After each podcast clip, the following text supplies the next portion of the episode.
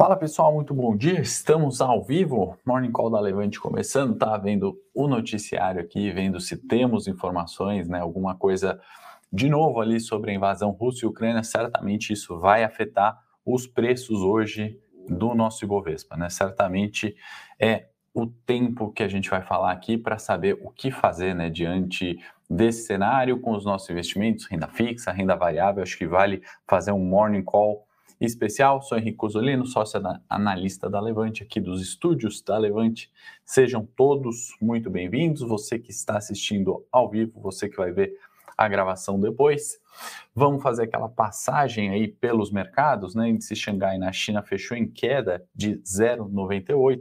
Índice Nikkei no Japão também queda significativa de menos 2,23. O Eurostox, né, que vem acelerando as quedas aí desde a manhã, no momento menos 3,4. Né? O Eurostox, para quem não sabe, é uma referência ali que a gente pega né, das bolsas dos ativos de negociação na Europa, né? Então, se a gente falar de Frankfurt, Milão, Londres, é, todas aí em quedas superiores a 2%, né? Algumas caindo quase 3%, né? Então, muita cautela hoje nos mercados em relação ao conflito geopolítico que tem se, tem se esquentado, né, tem ficado mais quente desde sexta-feira, né, no final do pregão. Eu lembro que a gente comentou né, sobre a fala do Biden, que pela manhã não estava repercutindo tanto nos mercados, né, seja pela possível, né, ou, ou a fala que ele é, foi enfático, né, dizendo para os cidadãos americanos se retirarem da Polônia, por exemplo, né? Então tudo isso fez ali, né, ao longo do dia, não fez preço, mas no final, né, do pregão, certamente acelerou as quedas, né? Então, uh, para concluir aqui a performance dos mercados, petróleo, né, que também após atingir máximas ali, né, significativas, petróleo Brent está caindo no momento 003, está praticamente próximo do 0 a 0, né? Então, Atenção também né, nessa uh, alta do petróleo, né, que a gente já fala há algum tempo aqui, né, sobre buscar os 100 dólares a, a, o barril, né, no momento realizando um pouco de lucro, né, então tensão ali é, com é, também, né, com as tensões geopolíticas, isso também pode interferir eventualmente alguns dias negativos, né, no petróleo, não é só por é, aumento indefinido. Né? Então, no momento, a gente vê uma certa cautela também nas commodities, tá? Deixa eu dar um bom dia aqui para o pessoal, já vamos entrar mais aí na questão geopolítica, vamos entrar também um pouquinho de inflação nos Estados Unidos e falar, né, o mais importante, o que, que a gente pode fazer, o que, que a gente deve fazer, como que a gente ganha com esse cenário, né, seja no curto prazo, longo prazo, como a gente se protege dele, que é o mais importante. A gente vai falar sobre tudo isso hoje no Morning Call especial, tá bom? Bom dia, Rodrigues, Marcelo, Paulo, todos aí sejam muito bem-vindos. O Paulo comentando né, sobre a perda de 200 mil toneladas de minério né, da Uzi Minas, exatamente. Vamos antecipar até o corporativo. Isso em virtude das aquelas as chuvas fortes em janeiro, né, fizeram isso, né? É, Uzi Minas acabou aí perdendo algumas toneladas de minério, né? Então isso também reforçou o movimento negativo que a gente viu no setor de siderurgia, né? Em especial na Usimina sexta-feira. Bom dia, Verônica, Ronaldo, sejam aí todos muito bem-vindos, tá bom? Pessoal, então uh, esse é o cenário hoje, tá? Não adianta muito falar de micro, de balanço, de inflação, né? Outros, outras questões aqui, PEC de combustíveis, cenário político. Hoje a gente tem que gastar um tempo para entender um pouquinho mais o conflito geopolítico, o que, que cada uma das partes estão falando no curto prazo, né, e quais são os riscos e oportunidades envolvidas nisso. Né? Então, preparei um morning call para a gente começar a semana falando do principal tema. Bom, cenário de bolsas no negativo, né, reflete aí, obviamente, essa aversão ao risco, né, as falas mais recentes, né, os comentários, entrevistas do Jake Sullivan, que é um é um consultor de segurança, né, um conselheiro, melhor dizendo, né, da segurança nacional nos Estados Unidos, comentando né, que existe a informação, tá? Isso é oficial, pelo menos por parte dos Estados Unidos, é o que a gente sabe, né? E é importante também a gente separar todo ruído, boato, a notícia não confirmada, né, dos fatos. Então, segundo ele, há informação né, de que o risco seria alto, é, alto o suficiente né, para recomendar que todos os cidadãos americanos saiam né, é, do país e há um risco é, é, grande da Rússia invadir a Ucrânia. Essa é a questão, né? O Putin também segue comentando que não não tem intenção de invadir a Ucrânia. Então, assim, esses são os únicos fatos que de fato existem e o mercado, na dúvida, é, reage ali de uma forma mais negativa, né, com uma certa aversão ao risco. Né. Em 36 horas, né, a partir de agora, vai ter uma reunião entre Rússia e Ucrânia, né, uma vez que a Ucrânia solicitou algumas informações ali pela movimentação militar né, da Rússia que não foi atendida uh, pela Rússia. Né? Isso é isso acaba sendo uma infração ali, né? acaba infringindo um tratado é, daqueles que assinaram né, o documento de Viena quanto é, uma série de acordos né, de segurança que constam lá. Então, existiu essa infração ali por parte da Rússia. Diante disso, em 36 horas, a partir de agora, né, é, existirá essa reunião para entender um pouco mais né, o segundo passo, né, o segundo movimento que vem é, daí. Então, assim, esses são os fatos, assim, né, não adianta a gente negligenciar o que está aí, né? A gente ouve, ah, não, o cachorro que late não morde. Isso é muito subjetivo, né? Não é, não funciona bem dessa forma. Os mercados não reagem dessa forma, né? Não vão ficar avessos ao risco. E aí a gente já vai entrar no que tem de oportunidade, o que, que a gente pode fazer. Não é para sair vendendo bolsa, a bolsa não, não vai despencar. A gente não pode agir dessa forma irresponsável, né?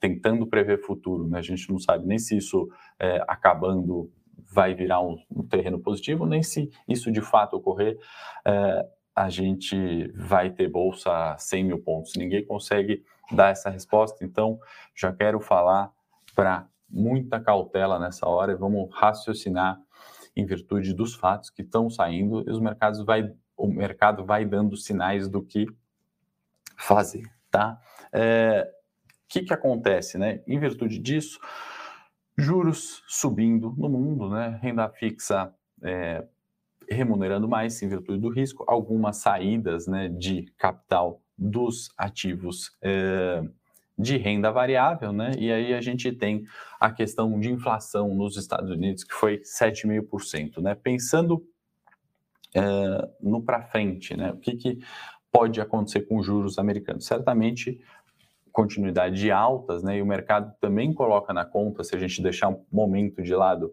a questão geopolítica, né? Quantos aumentos de juros os Estados Unidos vai fazer nesse cenário, né? É, na minha opinião, aí fazendo exercício aqui de futuro, futurologia, uma vez que o consenso já está precificado, né? O consenso a gente olha na tela todos os dias e não é nossa função aqui, a gente não tem ganho, né? Olhando o consenso, nem eu como analista, nem vocês como investidores, olhando o consenso, olhando o que está na tela, né? A gente tem que projetar uh, o que os Estados Unidos, o que, que Fed vai fazer em relação a isso, né? Ou uh, eu acho, na minha opinião, né, que virão mais aumentos de juros, né, do que o mercado de fato está precificando. Né? Um dos fatores, essa tensão geopolítica acaba favorecendo a isso. Né? Então, talvez não um aumento de meio por cento na próxima reunião, mas sim uh, mais vezes aumentar 0,25, por exemplo. Né? E aí isso é a única forma da política monetária conter aumento de juros, né? Conter, perdão, a inflação, tá? Aqui saiu Focus, né? Focus também aumentou ali a projeção para a Selic de 11,75 para 12,25. Então a gente vai ver esse movimento também de subida de juros por parte do Copom. Lembrando, em 30 dias, né? 14 de março já tem é, nova reunião do Copom antes da gente ir para o gráfico, né, olhar os preços de tela, olhar Ibovespa, comportamento né, de, de preços no mercado na sexta-feira, é, vale falar é, sobre né, é, o, os sinais que o mercado vem dando. Né, diante desses sinais, né, seja de tensão geopolítica, que não é algo novo, eventualmente sempre acontece, seja risco político com eleição, o mercado também dá sinais. Né, o que, que é importante a gente ter como investidor fato que a gente não sabe o que vai acontecer na abertura do pregão, nem amanhã, nem no próximo ano. Né? A gente tem estimativas de juros, de inflação, de sentimento de mercado, de fluxo gringo, que aliás foi mais um dia positivo, né? Isso, como eu reforço, né? Isso tem feito a bolsa brasileira é, se manter no positivo. A gente, como investidor, diante de todo esse cenário que sempre tem uma incerteza, sempre tem um risco, sempre tem uma oportunidade, a gente só se beneficia disso tudo e só se protege também disso tudo com diversificação. Né? Então, assim, é, você pode trabalhar opções, né? A gente fez, por exemplo, posicionamento uh, na sexta-feira em virtude com opções, né? Seja para se proteger de uma eventual queda, seja para se alavancar, é uma opção. Existe, a possibilidade de venda descoberto, por exemplo, né? Você no mercado financeiro uh, vender um ativo antes de comprá-lo, né? Isso tem um risco maior, mas é uma forma de proteger, por exemplo, a sua carteira se for toda comprada para longo prazo. Né? Existe é, uma série de estratégias, né, tanto para se tomar no longo prazo como no curto prazo, inclusive já já vai ter a live do trade dos cinco dias, né? E aí a carteira essa semana, em virtude desse cenário, é muito mais cautelosa, né? Não dá para fazer uma venda descoberta ainda, porque o cenário é incerto, né? Nada está dizendo que é, vale é, acreditar em, na queda de alguns ativos, né? Que seja no curto, médio prazo, né? Porém, existem ações que são mais protetoras, vamos falar assim, que tem beta menos alto. Né? Então, existem diversas formas né, que a gente pode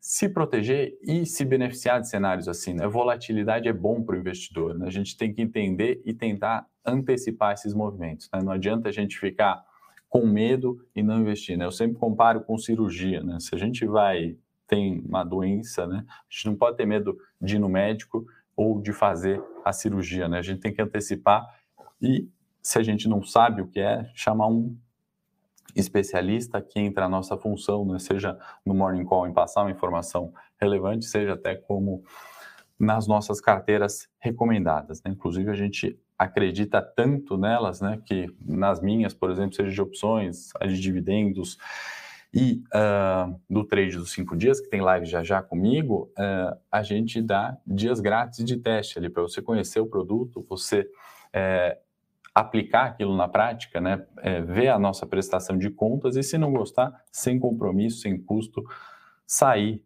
é, da carteira, sair do produto. Né? Então, eu acho que é muito importante a gente ter isso em mente. Não adianta a gente estar tá alocado só em um papel. Né? Se está alocado só em um papel, está fazendo errado, não pode. Isso é detrator de performance, de, de crescimento de patrimônio no longo prazo. Né? Existem diversas formas, então, por mais que são situações delicadas, conflitos geopolíticos, né, muitas vezes existem formas de se ganhar com isso, basta você estar posicionado da forma certa, tá bom? Vamos aqui para o nosso gráfico do Ibovespa, deixa eu colocar na tela, a gente já vai falar de preços né, e do comportamento da sexta-feira, né, que se a gente olhar, ele veio e testou né, os 114.800 que acompanham o Morning Call é, todos os dias, né, sabe dos 115 mil, 114.800 que a gente falou que era nosso primeiro alvo, né? Então, assim, alvo concluído com sucesso, né? Diante de todo esse cenário de cautela, de pânico, etc., né, de tensões geopolíticas, o Ibovespa foi lá e, do ponto de vista técnico, concluiu né, seu primeiro objetivo. A gente falou isso em toda essa caminhada aqui dos 100 mil pontos até os 115 mil pontos, né? Estou arredondando, obviamente.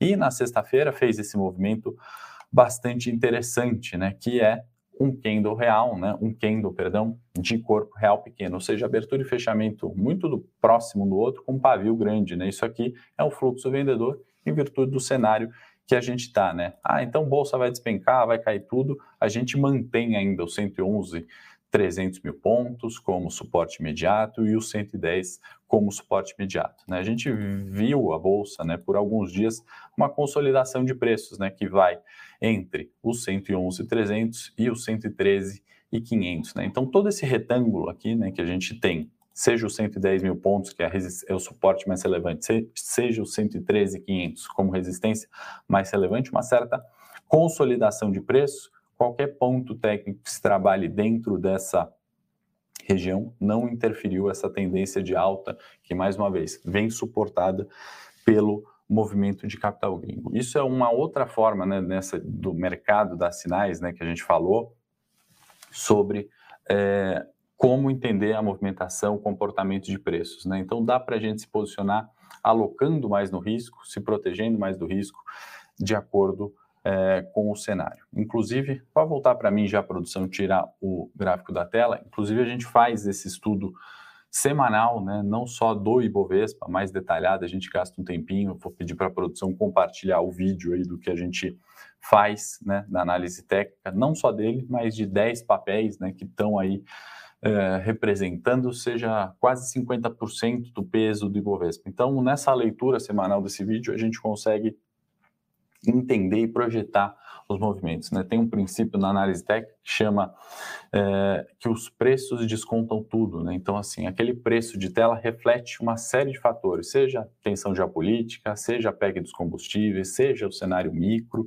Então, é muito importante a gente olhar o fluxo, né? principalmente para quem gosta de olhar é, o curto prazo. Tá? É, bom, cenário corporativo hoje deixamos um pouquinho de lado, né, em virtude é, de, obviamente, a, a questão Rússia e Ucrânia, né, isso é muito mais importante que o micro, isso faz muito mais preço que balanço, mas na agenda a gente vai ter Banco ABC, é, Itaúsa, Banco do Brasil, PetroRio, né, são alguns destaques aí do corporativo, a gente pode, obviamente, comentar e vamos comentar, obviamente, amanhã uh, no Morning Call. Agenda hoje extremamente é, esvaziada, tá? Sem grandes relevâncias. Foco saiu aí aumentando Selic, projeção de Selic para 12,25, tá bom? Eu vou para um morning técnico agora. Espero que vocês tenham gostado do morning especial hoje, tensões geopolítica. Uh, muita cautela, juízo, diversificação de capital e aproveitar as oportunidades aí que qualquer uh, tensão, seja geopolítica, seja de PEC dos combustíveis, entre outros, né, acabam gerando em renda variável e em renda fixa, tá bom? Bom dia a todos, boa semana. Amanhã, 8h30, estarei de volta.